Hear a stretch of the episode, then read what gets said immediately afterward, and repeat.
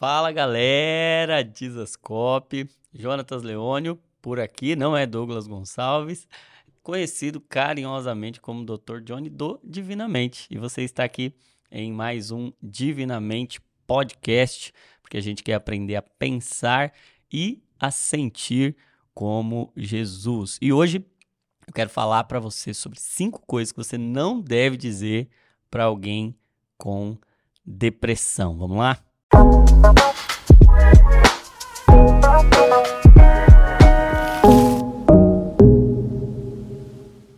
E antes da gente entrar no nosso conteúdo, quero lembrar você do meu filho querido, divinamente aprendendo a pensar e sentir como Cristo. Se você ainda não adquiriu o seu, tenho certeza que vai abençoar a sua vida. O link vai estar tá aí na descrição. E vamos falar hoje sobre depressão e mais do que falar sobre a depressão, falar sobre como a gente pode ajudar alguém que está lidando com a depressão. Você que tem um amigo, tem um irmão, um marido, a esposa ou alguma ovelha aí da igreja, algum irmão da igreja que está passando pelo processo depressivo, sabe que o que a gente diz pode ajudar muito ou pode atrapalhar muito. Eu recebo muitos pacientes no consultório e alguns deles dizem assim para mim: mais do que a dor da doença, o que dói de forma assim muito intensa é a dor da incompreensão. É a dor de você estar sofrendo e no lugar onde você mais precisa de ajuda, onde você mais espera ajuda, você não recebe uma palavra de carinho, você recebe uma palavra que por vezes atrapalha mais. E o que eu percebo é que ninguém sabe muito bem como lidar, ninguém sabe muito bem o que falar, como reagir, como ajudar. E aí a gente vive um pouco daquele drama dos amigos de Jó bem intencionados, porque os amigos de Jó estavam muito bem intencionados, buscando respostas e alternativas, porém, numa grande parte das vezes a gente mais atrapalha do que ajuda. Então, eu ouvi, eu fui ouvir os meus irmãos e as minhas irmãs que lidam com a depressão e perguntei a eles o que mais te ajuda quando você ouve e o que mais te atrapalha quando você ouve. E aí eu quero compartilhar para você cinco coisas que você não deve falar para alguém com depressão e também para não deixar você só de boca fechada com o que você não deve falar, quero compartilhar algumas coisas que esses meus irmãos, essas minhas irmãs compartilharam que ajuda e que você pode falar para alguém com depressão. Vamos lá então, tá? Preparado? A depressão é uma condição clínica, é um problema de saúde multifatorial. Então, são múltiplos fatores, nunca é uma coisa só. E vai cursar com, a gente vai ver, uma espécie de fratura dos funcionamentos, das funções cerebrais, tanto da energia, da vontade, como dos pensamentos e dos sentimentos. Tudo fica puxado para baixo. Eu gosto de comparar a depressão, e a depressão tem esse nome não à toa, né? Quando você olha para geografia, você tem lá uma planície, você tem um planalto e você tem uma depressão. Depressão é um afundamento. Então, por conta dessa quebra de conexões, dessa fratura, você tem um afundamento dessas funções cerebrais. O cérebro funciona abaixo. Então, o que era para ele estar tá aqui no, no, no nível do zero, ele agora vem para um nível abaixo. E é como se ele tivesse submerso. É como se ele tivesse abaixo do nível de normalidade. E aí, se aqui em cima está o nível de sensibilidade positiva, do sabor, do prazer e dos pensamentos bons, do pensamento mais positivo, no sentido de olhar para a vida com, com clareza, com um olhar positivo, e tem ânimo, tem disposição. Se aqui tem mais prazer, aqui embaixo tem mais dor. Então, tudo aqui embaixo é mais doloroso. Então, a depressão tem essa característica de fazer a dor ficar mais dolorosa e o prazer ficar menos prazeroso. E é uma condição multifatorial que envolve elementos genéticos, que envolve elementos do corpo, da biologia, que envolve traumas, a, a, estrutura psicológica, uma história de vida que Deus não transplanta quando a gente se entrega a ele, mas ele transforma quando a gente se entrega a ele. E a diferença é que o transplante joga fora o velho. A transformação pega a matéria-prima que veio, mistura com coisas novas e transforma para fazer uma coisa nova, porque Deus é mais glorificado na transformação do que na criação. Por isso que o evangelho é transformação. Deus transforma e isso glorifica o nome dele. E para transformar tem que pegar a nossa matéria-prima. Então, agora a gente pode, a partir dessa matéria-prima que a gente carrega, dos traumas, ser transformado. Mas tem elementos genéticos, tem elementos do corpo, de hormônios, vitaminas, de condições orgânicas, tem elementos psicológicos e tem elementos ambientais, ambiente mais estressante. A gente sabe que hoje o principal fator de risco para depressão é o estresse. E nós vivemos nada mais, nada menos do que no momento mais estressante da história da humanidade, mais sobrecarregado. Então, nós estamos falando de um problema que não é nem falta de fé, nem falta de Deus, nem falta de intimidade com Deus, é falta de saúde. E a gente pode tratar. Agora, como ajudar alguém com um quadro depressivo? O que não dizer? Frases que você não deve dizer a alguém com depressão, porque você vai piorar e você sabe que o poder da morte e da vida estão na língua, na fala. Não é à toa que Deus cria tudo por meio da sua palavra. A boa palavra, ela pode curar, ela pode animar, ela pode tratar, mas uma palavra maldita, ela pode adoecer, ela pode gerar muitos sofrimentos. Vamos lá, tá preparado então? Primeira frase que pode atrapalhar. São as frases relacionadas, aí tem um conjunto de frases dentro dessa, que partem do seguinte conceito: você não tem motivos para estar assim. Você já disse isso para alguém com depressão, mas você não tem motivo para estar assim. Existem pessoas com problemas muito maiores do que o seu. Existe tanta gente que queria ter o que você tem. Isso daí é ingratidão. Você tem o que todo mundo queria ter. Ei, seja grato. Você tem a vida que todo mundo queria ter, ou você tem mais do que um monte de gente queria ter. Você não tem motivos para estar assim. Então, essa frase, você não tem motivo para estar assim, ela é muito perigosa e ela causa muito mais doença do que cura, ela traz muito mais problemas, porque a depressão não tem a ver com motivos. E não é uma questão de motivos para.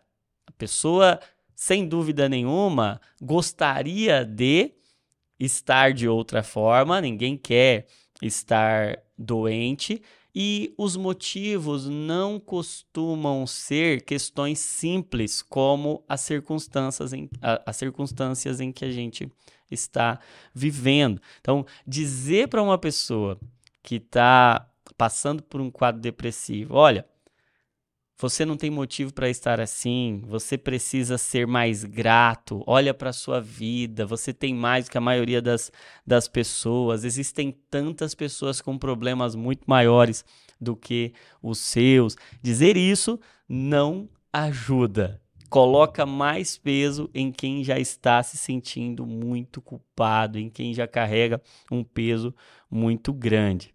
Uma segunda frase que atrapalha muito você precisa reagir. Gente, é, é muito bem intencionado dizer isso. E aí, olha, olha que interessante. Junto com esse você precisa reagir, às vezes vem frases assim: eu já passei por tanta coisa e não fiquei assim. E, e aí começa a comparar o sofrimento da pessoa com circunstâncias suas. Gente, nunca olhe para o sofrimento de alguém a partir do seu sofrimento, a partir da sua perspectiva. Cada pessoa tem um processo, tem um sofrimento que é individual. E aí dizer, você precisa reagir, porque eu já passei por muita coisa e não fiquei assim. A vida é dura para quem é mole. Ou você precisa se esforçar, gente, dizer para alguém que está com depressão que ela precisa reagir é a mesma coisa que dizer para alguém que está com a perna quebrada que ela precisa sair correndo. E, obviamente, gente, eu não estou dizendo que não vai exigir uma atitude de quem está lidando com a depressão. Sim, vai exigir uma atitude. Porém, nós temos que fazer essa sugestão não a partir de colocar um peso que a pessoa não consegue suportar, mas a partir de oferecer uma ajuda para que ela faça o que precisa ser feito. E nunca comparando sofrimentos, nunca colocando em um, um, um, lugar de superioridade, de você não está dando conta, você não está sendo tão forte quanto eu, você precisa se esforçar. Eu, eu gosto de comparar a depressão com a asma. Você já deve ter, ter visto ou convivido com alguém que tem bronquite, bronquite asmática.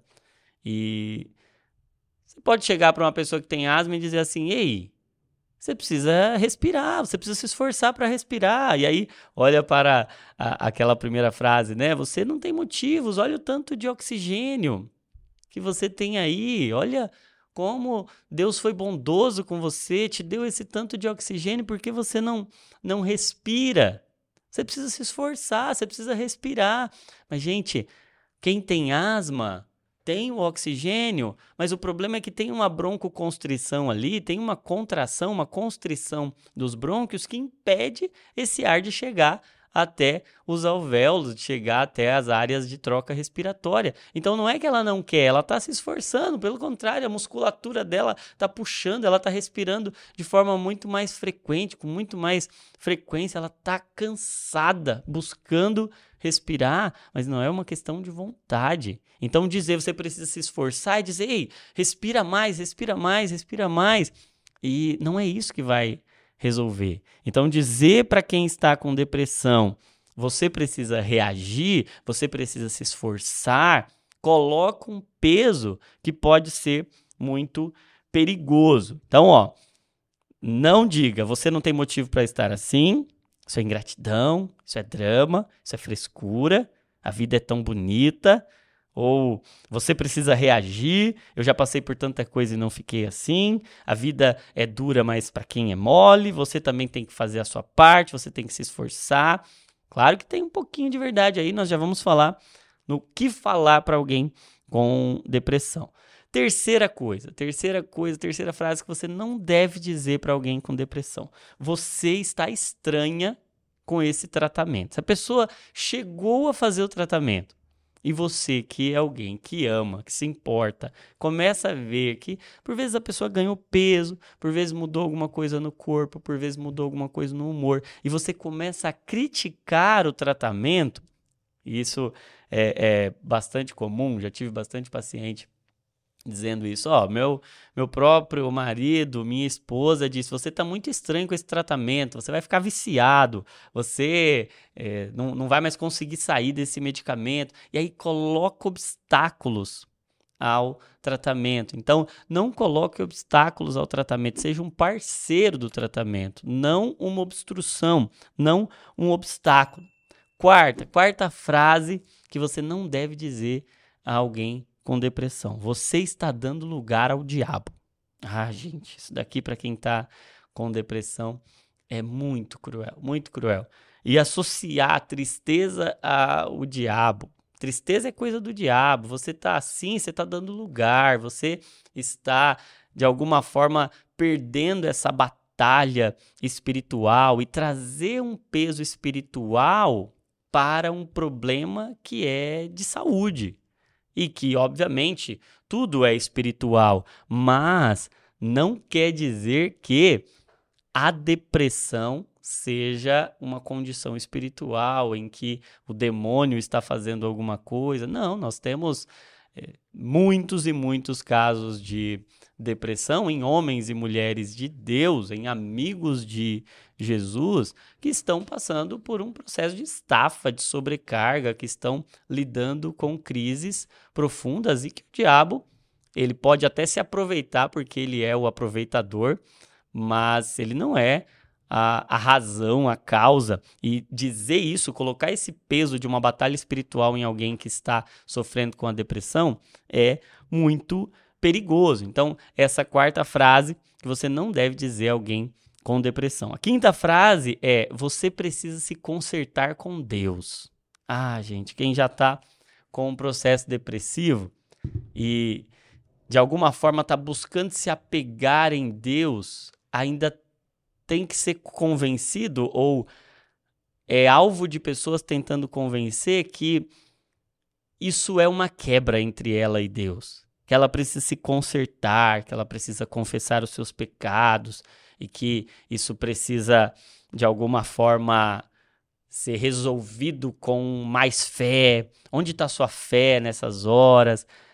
Trazer um peso e um distanciamento, como se aquela pessoa precisasse fazer alguma coisa para chegar em Deus, é algo que costuma ser prejudicial. Então, ó, a primeira, o primeiro grupo de frases está relacionado com os motivos, questionando os motivos. E não faça isso. Não questione os motivos. Não tente julgar os motivos da pessoa estar em depressão, até porque nós não sabemos esses motivos. O segundo é questionando a reação e a atitude da pessoa diante da depressão e comparando com a sua resposta diante de crises. O terceiro é questionando o tratamento. São frases que colocam o tratamento em xeque. O quarto são frases que colocam o diabo como protagonista do processo. E o quinto, a, é, é, essa quinta frase, colocando Deus de forma distante, como se Deus não se importasse ou como se Deus estivesse alheio, como se Deus não estivesse ali. Não fale essas frases. Agora, o que falar então? Como você pode ajudar alguém com depressão? Vou sugerir algumas frases que ajudam demais. Então, se você ama alguém e esse alguém passa por depressão, experimente falar essas frases. Eu estou aqui. Pode contar comigo. Eu estou aqui. Pode contar comigo. Outra frase. Como você acha que eu posso te ajudar? Como eu posso ser útil a você? Outra frase. Você gostaria de conversar sobre o que está sentindo? Você gostaria de me falar o que está no seu coração? Gente, antes de falar, nós precisamos aprender a ouvir. Sejamos, pois, prontos para ouvir e tardios para falar. Tem alguma coisa que eu posso fazer por você? Alguma coisa que eu posso fazer que vai aliviar o seu sofrimento? Uma outra frase poderosíssima: eu também. Eu também, eu também tô assim, eu também sinto, eu também senti. É diferente de, ah, eu comigo foi diferente, ah, eu fiz assim, eu fiz assado. Eu também, eu também conecta, eu tô aqui. Tem alguma coisa que nós poderíamos fazer juntos? Olha que lindo. Eu sei que você está sofrendo, eu sei que está doendo, mas tem alguma coisa que dá para a gente fazer junto? Porque, gente, pior do que a dor do sofrimento é a dor da solidão. E nós precisamos conectar. Uma outra frase: eu posso simplesmente ficar aqui com você? Só de ficar aqui com você? Uma outra frase: você quer conversar com alguém tem alguém que você gostaria de conversar? De repente a pessoa não se sente confortável para falar tudo com você, mas você pode conduzir até um tratamento. Existe algo que eu possa fazer para amenizar a sua dor? Eu posso e, e colocar-se nesse lugar de intersecção, de intercessão, de disponibilidade. E mais uma, nós vamos passar por isso juntos. Nós vamos passar por isso juntos. Gente, é importante que haja uma atitude terapêutica em nós. Diante de dizer, acolher, de não se colocar como referência de comportamento para quem está sofrendo. Focar na pessoa e não em você. Focar no que a pessoa precisa e não no que você quer dizer. Entender que cada sofrimento é único, que não dá para definir qual é menor ou qual é maior. e qual é legítimo e qual não é legítimo, qual tem motivos e qual não tem. Não comparar sofrimentos.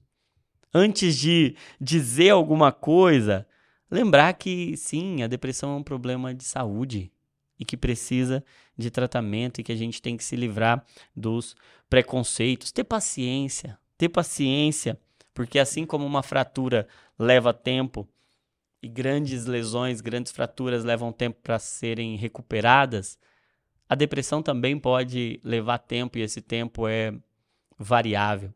Agora, algo que eu penso que pode ajudar todos nós que vamos lidar com alguém ou que talvez até vamos passar por um processo depressivo, mas que pode nos ajudar. E eu gosto do que o livro A Depressão de Spurgeon nos, nos fornece, que é uma esperança realista que olha para Cristo não apenas como Senhor dos Senhores, mas como o homem de dores. Isaías 53 nos mostra que Jesus tomou sobre si as nossas enfermidades e o que isso quer dizer é que antes de tentar nos tirar de um sofrimento, Jesus quis entrar dentro do nosso sofrimento. E talvez seja essa atitude que houve em Cristo Jesus, como diz lá em Filipenses 2, que nós devemos imitar. Antes de tentar dizer para alguém, ei, pare de chorar, pare de sofrer, sai daí desse sofrimento, Talvez o que as pessoas mais precisam, quem está sofrendo, é de alguém que diga: Eu entro aí com você. Como o Senhor fez com Elias quando ele estava dentro da caverna. Não foi o Senhor quem mandou ele para a caverna, o Senhor não era o culpado de nada, mas é o redentor de tudo. E o Senhor diz: Elias, o que, que você está fazendo aqui?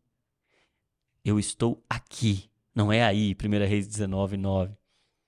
E sabe, quando os amigos de Jó vem trazer respostas, Tim Keller diz que Jó nunca viu a resposta. Jó nunca viu a razão. Os amigos ficaram, ficaram, ficaram, e às vezes a gente funciona como esses amigos, a gente fica tentando dar resposta, resposta, resposta. E Tim Keller diz: Jó nunca viu a razão. Ele viu Deus. E isso bastou. Como ajudar alguém que está sofrendo com depressão? Mostre Deus. E não é mostrar respostas sobre Deus, é entre como Cristo no sofrimento de alguém e mostre como Cristo é. Ele sabe o que é padecer, no sofrimento. Ele, o homem de dores, ele que é Senhor dos Senhores. Ah, eu gosto do texto de Filipenses, capítulo 2, que diz que nós devemos ter a mesma atitude ou o mesmo sentimento que houve em Cristo Jesus. E lá no início do capítulo 2, ele diz: há alguma consolação, há alguma comunhão, há alguma compaixão no amor de Cristo. Então, agora a gente pode, por meio desses três Cs, consolação, comunhão e compaixão, ter o mesmo sentimento de Cristo e ser cura para alguém. Garantir que essa pessoa tenha acesso a toda a graça disponível.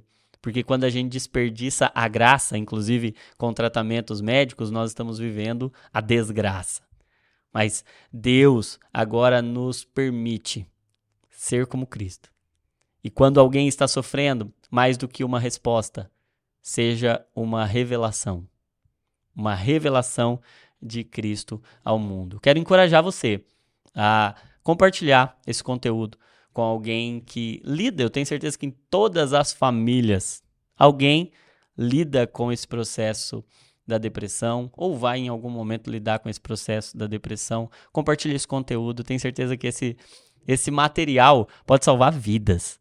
Pode salvar muitas vidas. Deixa um comentário com o que você achou. Não esquece de se inscrever aqui no canal. Se você ainda não adquiriu o seu Divinamente, aprendendo a pensar e sentir como Cristo, aqui eu falo um pouco sobre esse processo, como lidar com irmãos, com amigos de Jesus que estão adoecidos. O link vai estar na descrição. Não se esqueça, você é uma cópia de Jesus. Saúde mental é pensar o que Cristo pensa, sentir o que Cristo sente e toda emoção é um convite para oração. Deus te abençoe e até o próximo podcast Divinamente.